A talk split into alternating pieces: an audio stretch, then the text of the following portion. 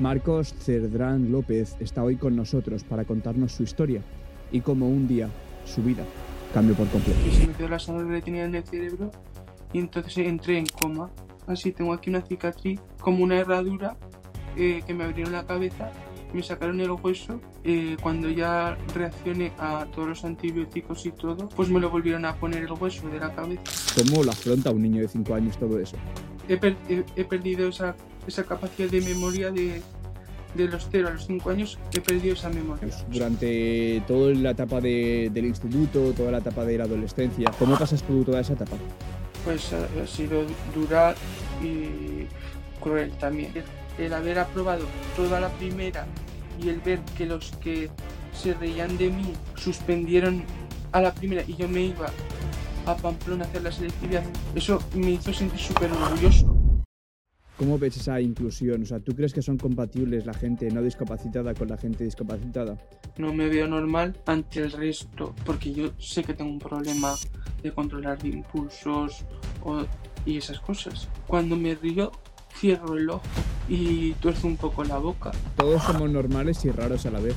Todos tenemos nuestra cosa. Tenemos que aprender a vivir con cómo somos y tenemos que hacer que la sociedad nos acepte tal y como somos. Marcos, bienvenido a En Busca de Sentido. Hola, buenos días. Gracias por invitarme. Bueno, Marcos Cesdrán es un chico con una discapacidad titulada como daño cerebral adquirido, de la que ahora nos hablará un poco más. Se puso en contacto conmigo a través de redes sociales en las que, por cierto, Marcos está activamente divulgando sobre salud mental y sobre eh, la discapacidad que él sufre a día de hoy. Y al conocer su historia, no me lo pensé dos veces. Tenía que traerlo al podcast. Marcos, cuéntanos, eh, ¿nos podrías contar qué te pasó para acabar con un daño cerebral adquirido? ¿Cuál es tu historia? Pues en 2004 sufrí una caída y de esa caída pues sufrí un traumatismo craneoencefálico que eso digamos que es como si tu cerebro, o sea, en tu cabeza, tu cerebro se crea como un, un trombo, o sea, eh, se queda la, la sangre retenida en el cerebro y entonces pues eh, no, no sale para afuera como si fuera una herida y se te cura y ya estás cura, o sea, ya estás activo y ya estás sano. Pero entonces a mí lo que me pasó es que se me quedó la sangre retenida en el cerebro y entonces entré en coma y estuve tres meses en coma y entonces me tuvieron que abrir la cabeza. De hecho, tengo aquí, a ver si se me ve, cómo me pongo la cámara. Bueno, así, tengo aquí una cicatriz.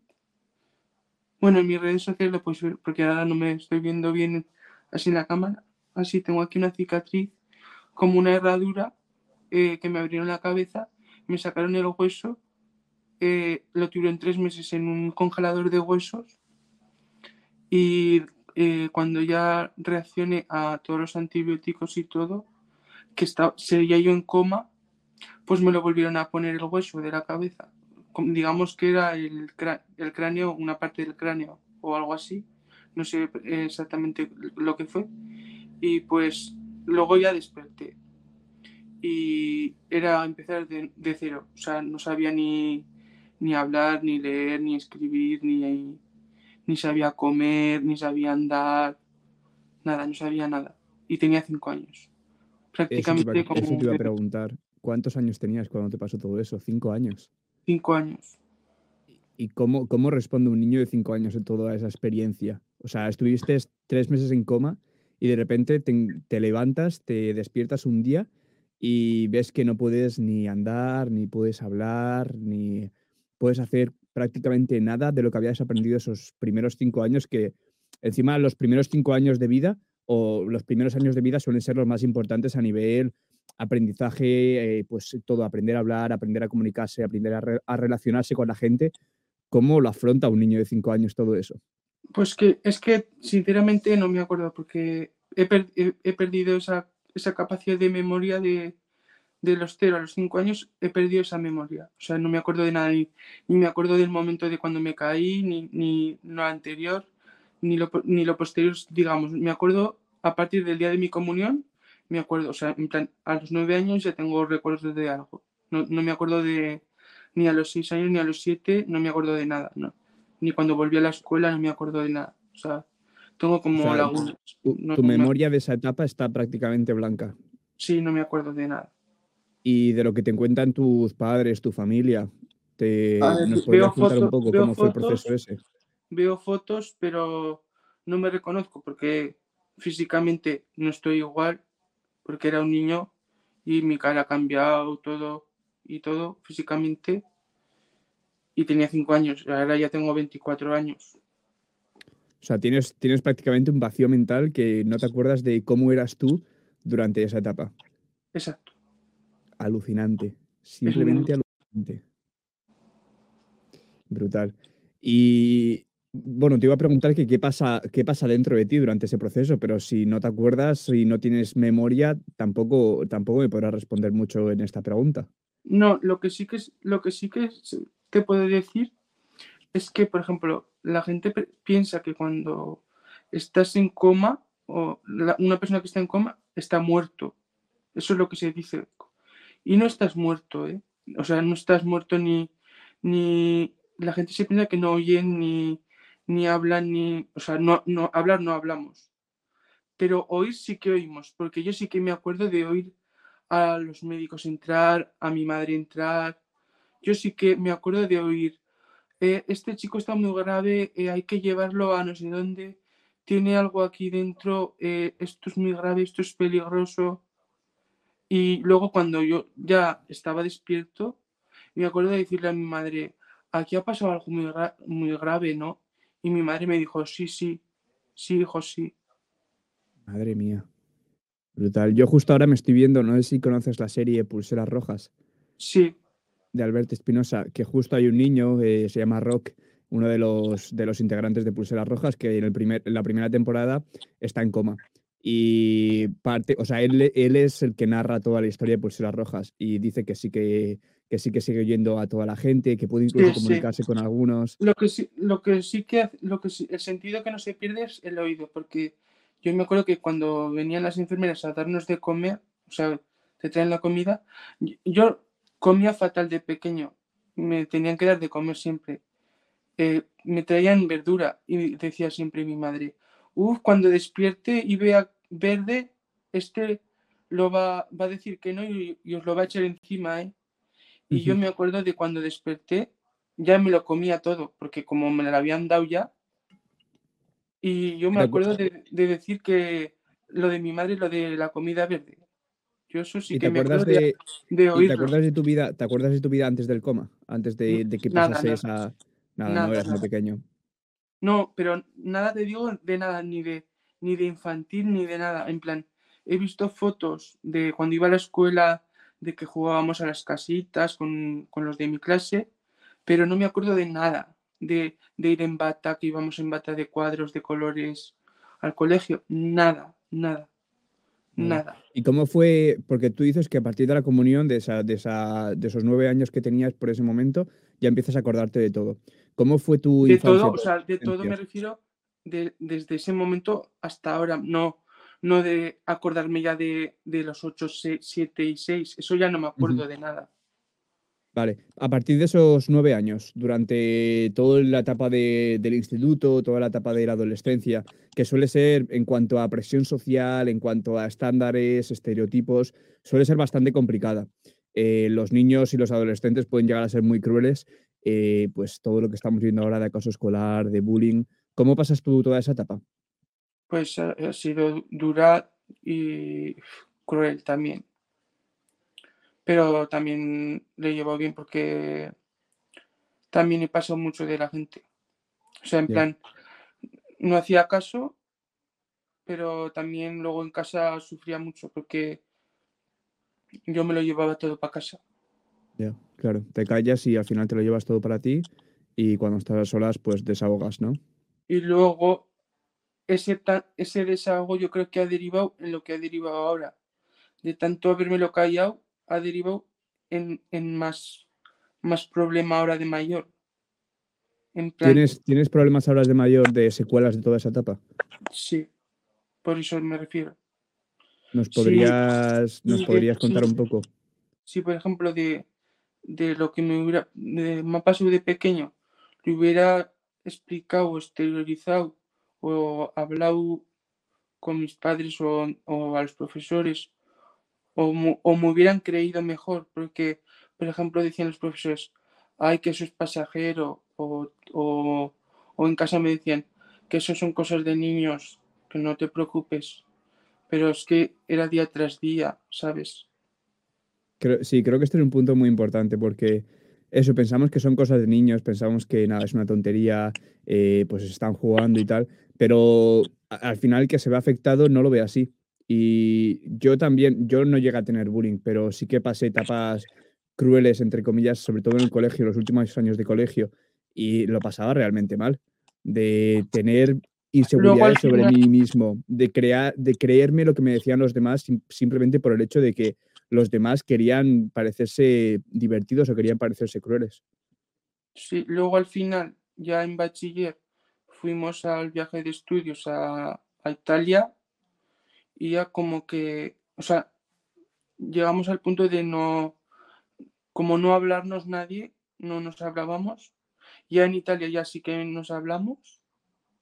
Y ya como que me sentí positivo de que me hablaban y dije, como que ya me han perdonado, pero eso es como parte de, ahora lo veo como parte de mi enfermedad de ese positivismo, eso de que como que me aceptaban, no me aceptaban más que solo en ese momento, porque después Ujú. de, ese, de ese momento ya me iban a, a dejar de lado. Si iban a ir a sus casas, yo me iba a ir a la mía y cada uno por su lado. Pero yo en ese momento lo veía como, ay, qué bien, todos, todos, todos estamos juntos y positivos, porque yo soy, tengo esa personalidad, es, esa personalidad que me, hace- porque tengo ese problema. ¿Cuál crees, cuál crees que fue el factor clave dentro de, de tu personalidad o tu forma de ver las cosas que te hizo sobrevivir durante toda esa etapa y, ir un poco, pues, poco a poco pasando sobre el, pasando el mal trago? Eh, sacar los estudios toda la primera. Si, si hubiera suspendido, hubiera sido lo peor. O sea, si hubiera repetido curso, creo que me hubiera hundido y hubiera, yo qué sé, a las drogas, al alcohol, o, o me hubiera perdido por el mundo. Fumo, ahora fumo porque eh, fumo, porque he tomado esa decisión, pero lo voy a dejar, lo estoy dejando, menos, pero me refiero que yo nunca he repetido curso, gracias a Dios, pero si, por ejemplo, yo hubiera repetido, me hubiera hundido más. Y, el, y ahora lo que te iba a decir, el haber en bachiller, el haber aprobado toda la primera y el ver que los que se reían de mí, los que me, me hacían bullying y eso, suspendieron a la primera y yo me iba a Pamplona a hacer la selectividad, el único chico con todas las chavalas que nos fuimos de fiesta después y nos lo pasamos bien y ellos se quedaban hasta, hasta la segunda selectividad y yo fui el único chico y aprobé todo a la primera, eso me hizo sentir súper orgulloso. Y ellos se tuvieron que quedar en el instituto aún a recuperar lo que habían suspendido, porque yo había aprobado toda la primera. Eso me hizo sentir súper valioso, súper orgulloso y que había aprobado toda la primera y yo me sentí, me dio igual el bullying, el acoso, todo. Supongo que lo tuyo ha sido una carrera de superación constante, día tras día, eh, seguir adelante pese a todo y poco a poco hasta el final, ¿no? Sí, y luego también eh, lo de la discapacidad, también me han dicho los médicos que en esa etapa como que le he ido como ocultando, digamos, no, no ocultando, porque la tenía desde los cinco años que me pasó, pero como, como, em, ¿cómo se dice? Escondiendo, o, o sea, que la gente no la ve, Que ahora de mayor ya se ve porque es, porque es evidente, porque ya mi cerebro no puede, no puede ir como el del resto en cuanto a, a, a cambios de personalidad, que tú, por ejemplo, tienes tu personalidad definida y yo ya no, no voy a, estar a tu altura de personalidad, ¿me, entiendes? en cuanto a madurez. Yo ya, mi cerebro se ha quedado como el de un chico de 18 años, aunque tenga 24 años. y... yo eh, hasta los 18, mi cerebro podía estar oculto con esa discapacidad, pero a partir de los 19, pues ya iba saliendo cada día una cosa, pues, pues una cosa, eh, hoy, hoy otra, pasa otra, un, impulso, un descontrol, una cosa. Eh, hoy el cigarro, mañana otra cosa, eh, un, impulso, lo que te digo. ¿Y cómo vive alguien como, como tú en esta situación la vida? ¿Cómo afronta la vida? Pues, pues es cada día una cosa lo que te digo. Pues con, paciencia, a ver, que yo no es que no tenga paciencia, pero pues psicólogo, psicólogo, eh, hablarlo en casa y luego a la gente de mi alrededor, pues como yo me, estoy en un entorno, ya te digo que estoy en AMIMED, que la gente tiene múltiples discapacidades, pues ahí no se meten contigo, todo el mundo tiene su, su cosa, su historia, todos te respetan. Yo tengo que estar en un entorno igual que yo. Yo no, por ejemplo, yo no puedo estar en, un sitio yo con discapacidad y 10 sin discapacidad, porque al fin y al cabo acabaríamos discutiendo. Porque si yo tengo un impulso al cabo de media hora, ya vamos a reñir. Y por ejemplo, si estamos 15 eh, con discapacidad y tengo un impulso, si está el monitor, pues el monitor lo va a resolver con todos y nos lo va a explicar y nos va a decir, pues Marcos le ha dado este impulso porque ha pasado esto y todos lo van a entender. Cosa que el que no tiene discapacidad, tiene un cerebro normal, va a decir, ande que le den, qué canso es esta persona. Porque es lo que, lo que me ha pasado en, las, en el instituto, en la vida diaria, aunque se sigue eh, la gente cada día eh, lo, ve más normalizado la discapacidad, pero aún queda mucho por, por luchar por la discapacidad y por la inclusión, sobre todo en, en las aulas en los, en los sitios rurales, en las ciudades y en todos los sitios. Os recuerdo que si queréis diseñar vuestra rutina desde cero, si queréis implementar nuevos hábitos pero no sabéis cómo, estoy ofreciendo llamadas con todos vosotros los que queráis para que podáis comentarme cuáles son vuestros problemas, cuáles son vuestros objetivos y que yo, en base a lo que sé y en base a mi experiencia, os pueda ayudar en todo lo que sea. Os dejaré en la descripción el link para que podáis agendar esa llamada y aprovecharlo porque solo queda una semanita y ya cerramos puertas. Me parece muy interesante lo que acabas de decir, Marcos. Aquí tenía dos preguntas o dos puntos que quería, que quería comentar contigo. El primero es que, ¿cómo ves esa inclusión? O sea, ¿tú crees que son compatibles la gente no discapacitada con la gente discapacitada? O sea, llegará el punto en el que podamos, puedan vivir todos en, en concordancia y en armonía. Y esto me lleva a la segunda pregunta también. La segunda pregunta tiene más que ver con el punto de vista de la sociedad en cuanto a las, discapacidades. ¿Dónde crees que están los, los mayores problemas en cuanto a inclusión y en cuanto a, incluir todos los discapacitados y todos los trastornos estos eh, cerebrales dentro de la sociedad? Pues eh, la primera pregunta es que todos podemos vivir juntos porque eh, yo a los cursos que voy donde estoy yendo que te he dicho, a ver, yo, yo tengo prejuicio, o sea, prejuicio no. Yo eh, eh, a, la psicóloga que voy allí, a la asociación, le digo, por, ejemplo, no, que se lo digo. Es que yo no me veo normal, le digo, porque yo cuando he ido allá, pues no me veo normal ante el resto, porque yo tengo mi cosa, mi cosa de mi, de mi cabeza. uno tiene una cosa en la mano, otro, otro, otro lo veo yo bien, otro lo veo bien que va andando normal, no tiene nada. Y digo, pues ese no tiene nada, pero igual tiene algo.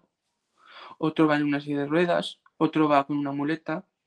Y le digo, es que le digo, yo no me veo normal, porque yo sé que tengo un problema de controlar de impulsos y esas cosas. Y entonces eh, hemos, ido a un cursillo que han venido dos chicos eh, normales sin discapacidad.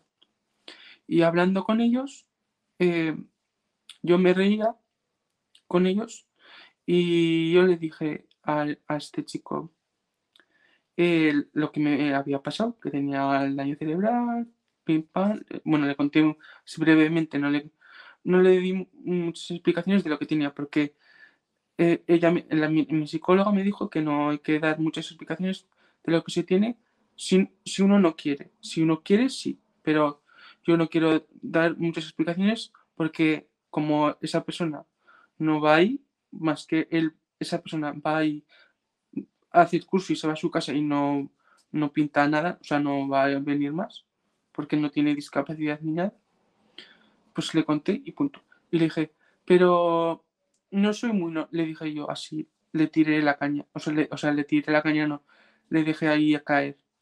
No soy muy normal, le dije yo así.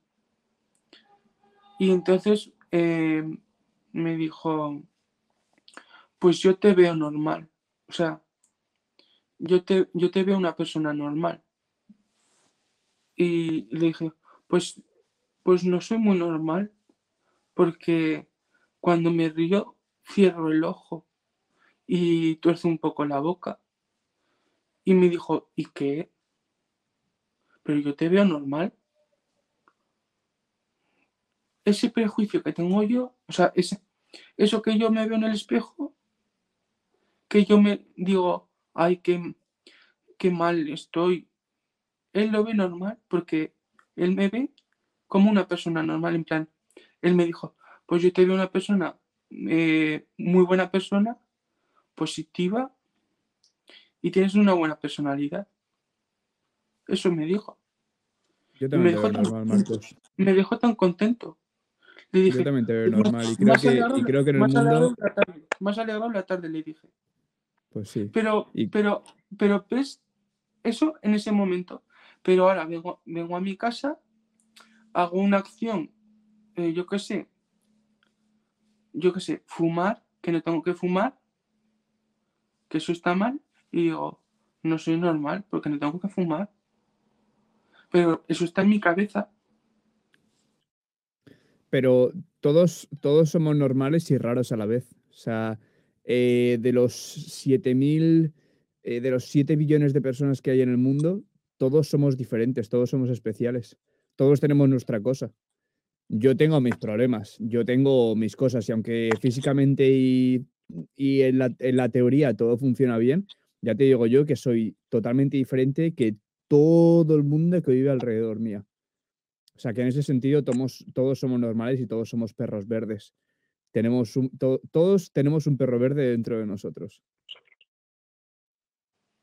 Pero, por ejemplo, ahora yo te pregunto, o sea, ahora yo te digo, yo es que no soy normal, y ahora tú me dirías lo mismo que este chico que me ha dicho. Yo te veo normal. Sí. Ya está. Y ahora te digo yo lo de que cierro lo. Ahora, por ejemplo, porque llevo las gafas y lo disimulo, pero ahora me las quito y me río y me ves que cierro este ojo y torzo la boca, ¿no? ¿Me lo ves, no? Sí. ¿Y qué? pues yo te digo, pues yo te digo, pues yo cuando me levanto tengo que ir a mear sí o sí. O sea, todos tenemos nuestra cosa. O yo meo 10 veces al día y cuando meo tengo que tener, eh, tengo que estar con el móvil meando, por, por ejemplo. Y ya está. Y ya está. Tenemos que vivir, tenemos que aprender a vivir con cómo somos y tenemos que hacer que la sociedad nos acepte tal y como somos. Pero es que a mí eso me cuesta, o sea, a mí eso me cuesta muchísimo. O sea, llevo un montón de sesiones de, terapia para aceptar lo de la cara que es que lo de la cara llevo desde los cinco años, ¿eh? Que, pero desde los cinco años que no le he dado importancia hasta ahora que voy a este sitio. Porque me mira te cuesta, Marcos, te cuesta porque tu, tu, diferencia es más obvia que la de, la de otra gente. Por ejemplo, eh, hay gente y gente y gente con prejuicios físicos de que no le gustan sus pechos, de que no le gusta su barriga, de que no le gustan sus hombros y tienen forma de taparlas. Pero una cosa como la tuya, que es una, una discapacidad o que es evidente a simple vista o que puede ser una sonrisa que cuando, que cuando te ríes, pues te pasa eso, que se te queda la boca medio torcida y un, y un ojo se te, se te tapa. Eso es más difícil taparla a simple vista, pero no quiere decir que sea mucho peor o que sea o que te haga mucho más diferente que otra gente. Pero al final siempre volvemos a lo mismo. Todos tenemos un perro verde dentro de nosotros y tenemos que aprender a vivir con nuestro perro verde y que ese perro verde sea aceptado por los demás. O, o que no sea aceptado, pero que tú estés contento con quién eres y que tú te aceptes como persona y como perro verde. Sí, sí. Mm. Sí. Así que, así que eso, yo te veo normal, Marcos, totalmente normal. Hombre, tengo una cuenta de Instagram con 14.000 seguidores, así que eso no lo tiene nadie. Eso me, eso me, dicen, me dicen algunos de allí, hombre, para tener una cuenta con 14.000 seguidores, eso no lo tiene cualquiera. Eso algo tienes que hacer, me dicen algunos. ¿Nos puedes contar un poco qué haces en redes sociales y cuál es tu proyecto eh, de estar en, redes sociales? Pues, pues divulgar, en plan, hacer cosas, en plan, subir cosas. Eh, por ejemplo, lo de hoy que estamos haciendo aquí para ti. El otro, eh, hace, bueno, hace poco no, en Navidades hice un podcast con la doctora Rosa Molina que ya está subido en una plataforma. Escucha tu mente se llama, lo podéis buscar. Que ah, ah, se titula eh, Cuando la discapacidad se une a la depresión. Que hablamos ella y yo. Eh, y ya está. yo, te puedo decir que, yo te puedo decir que ese simple hecho de estar, tener la proactividad y tener la actitud de coger tu historia y coger lo que te ha pasado e intentar educar a los demás, intentar divulgar sobre ello, eso te hace especial. Porque si vemos, las redes sociales, 99% de las personas que utilizan las redes sociales lo utilizan por puro entretenimiento y no lo utilizan para intentar divulgar e intentar educar. Y tú estás dentro de ese 1%, de crear contenido, de intentar hacer algo con las redes sociales, de intentar concienciar a las personas sobre, en tu caso, salud mental, eh, sobre el trastorno que estás tú sufriendo. O sea que en ese sentido eres muy, pero que muy especial. Y es que, mm, es que todos los días me escribe la gente, me escriben madres, me escribe gente de, América o, o, de España, me da igual, dándome las gracias, eh, que les ayudo, les ayuda mi cuenta, que, ah, y que no han, no han encontrado una cuenta como la mía en todo Instagram, así que hable tan específicamente y que cuenta una experiencia tan real. Y, yo me quedo como asombrado y digo, pues si existen, pues imagínate, no, eh, la de eh, Esther, la de mi enfermera favorita, que tiene un montón de seguidores, o la de mm, el David este, que es el anestesista, este Instagram, David Callejo, o Jorge Ángel, enfermero este, que es TikToker, o un montón que hay por ahí, que tienen miles de seguidores, y todo el mundo me siguen a mí, si yo no soy nadie, si soy uno de pueblo, no soy, no tengo ninguna carrera universitaria, no tengo más que un grado superior y, yo cuento mi, mi, experiencia que soy un paciente aquí, nada. Bueno, pero a la gente le gusta esa experiencia porque se pueden ver reflejados o les puede ayudar en cierto, en cierto modo. Pero yo quería, quería volver un poco más a, esa experiencia y a esa, a esa historia, que, que te pasó a ti cuando Pero tenías, cuando me, cuando me cuando ponen tenías eso, cinco años. cuando me Dime. ponen eso, me emociono porque digo, jo, la gente se molesta en escribirme y, y decirme esto y me, me, me, me llena. O sea, en plan, me emociona que me digan, gracias por crear, como gracias por crear este perfil. Porque a veces digo, jo, algún día lo voy a borrar este perfil porque ya me harto de, de, de tantos seguidores y todo. Porque me canso. No, pues hay tú sigue que ahí, digo- tú sigue hay ahí, veces- Marcos. Hay veces que digo, a Divulgando, borrar. concienciando a la gente y tú sigue ahí.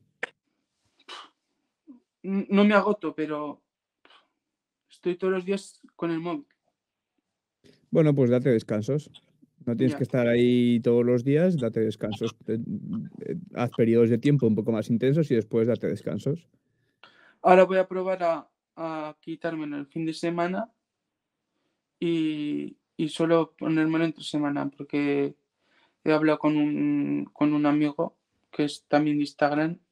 Lo conoceréis algunos que estáis aquí oyéndonos. Nacho Roura. Como muchos ya sabréis, Notion es una de las plataformas estrella en cuanto a productividad personal y creación de hábitos. Su personalización y su flexibilidad te permite hacer prácticamente todo lo que quieras. Puedes tener un segundo cerebro, puedes crearte una agenda, puedes crearte un calendario de contenido, puedes crear absolutamente todo lo que quieras para poder utilizarlo en tu proyecto personal o simplemente en tu día a día. Yo lo utilizo para prácticamente todos los aspectos de mi vida y no lo cambiaría por nada. Y por eso te animo a descargártelo y a empezar a utilizarlo tú también. En la descripción de este episodio te dejaré un link para que te puedas descargar Notion y empieces ya a utilizarlo y implementarlo en tu día a día. Yo quería volver un poco a, esa experiencia, a a esa historia.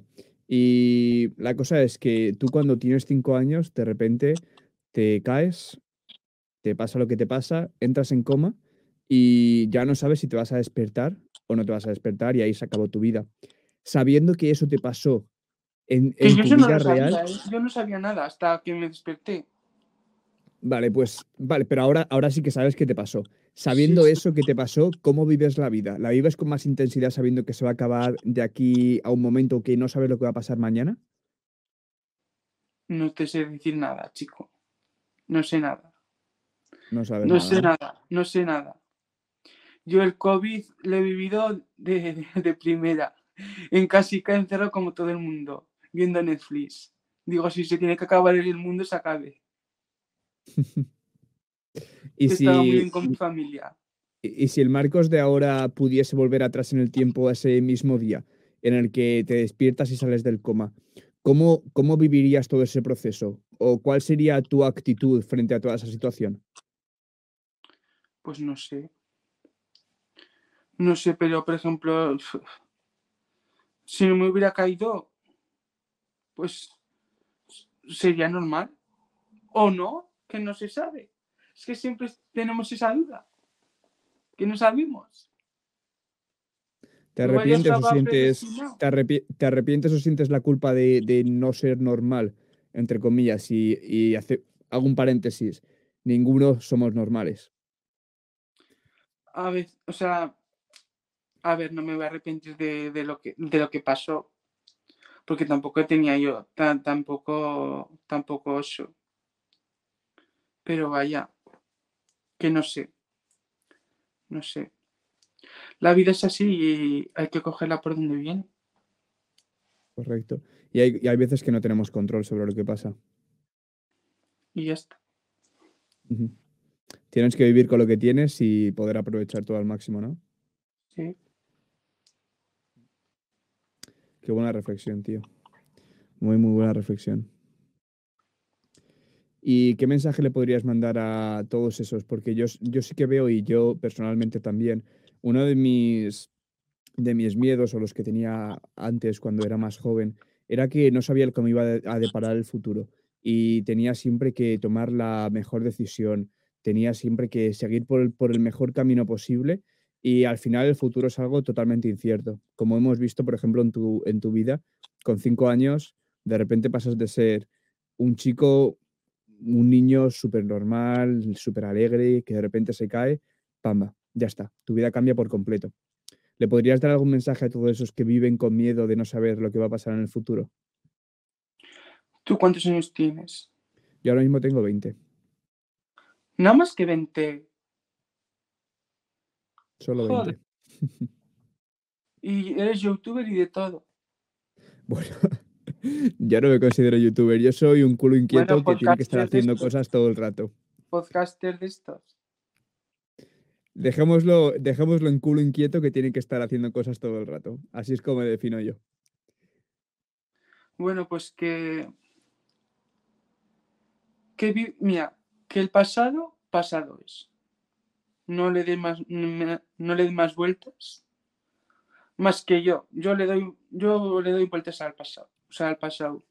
Yo vivo siempre en lo de antes. En lo que pasó antes. por- Porque pasó. Si no lo hubiera hecho. Yo siempre estoy así. Pero luego viene la gente, o sea, vienen los que me quieren y me dicen, Marcos, céntrate ahora, en lo de ahora y punto. No mires al pasado nunca. El futuro, que sea lo que sea. Centraros en el presente, en ahora. Ahora estamos aquí grabando el podcast. Pum. Ya está. Ahora, eh, ahora son las 11 y 13. Pues a las once y media nos tomamos un bocadillo y una Coca-Cola, si queremos. Y ya está. Y ya está, a disfrutar de la vida. Centrarte en el presente y disfrutar de la vida, ¿no? Que no sabes lo que va a pasar mañana y lo de ayer ya no tiene sentido Porque igual luego sales a las, ello. a las, a las 11.45 a la calle, te cae un ladrillo y tienes que ir a urgencias. Y te pasa lo que me pasó a mí y estás tres meses en coma. Quiera Dios que no quiera. Pero te cae un ladrillo y te abres la, la cabeza.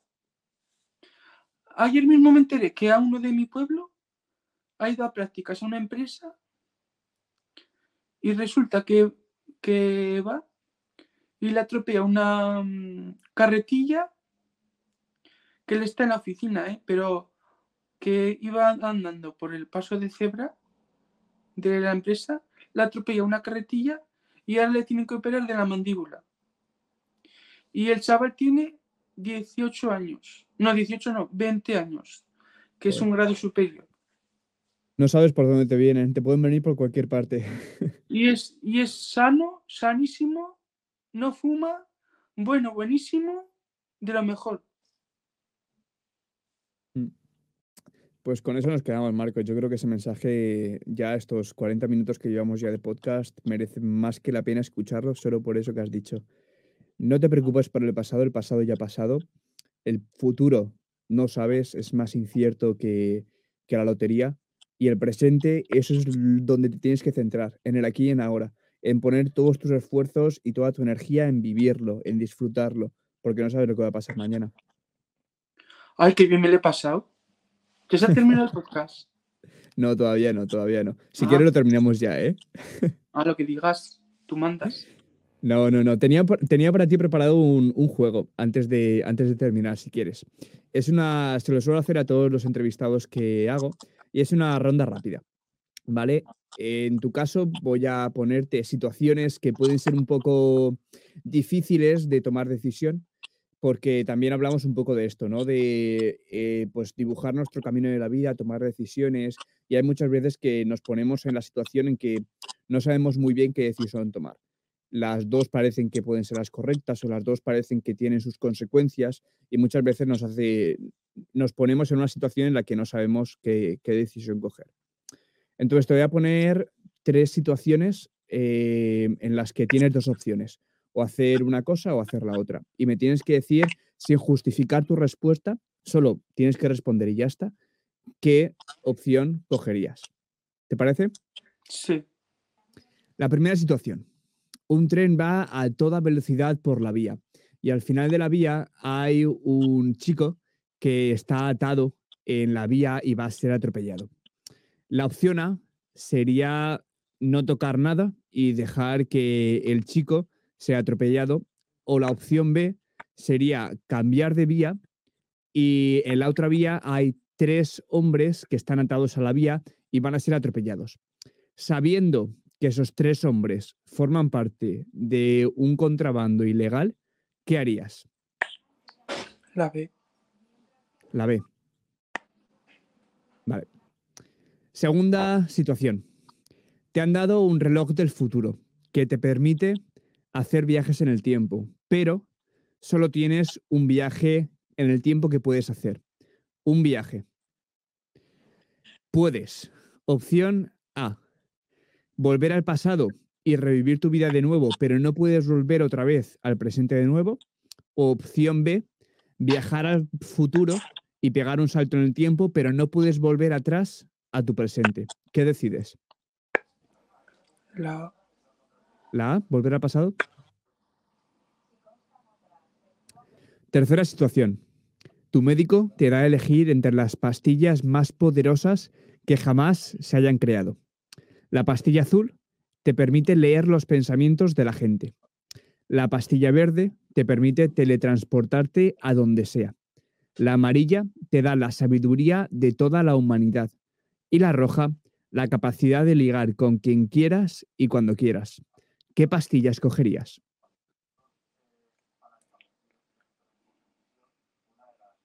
La azul. La azul permite leer los pensamientos de toda la gente.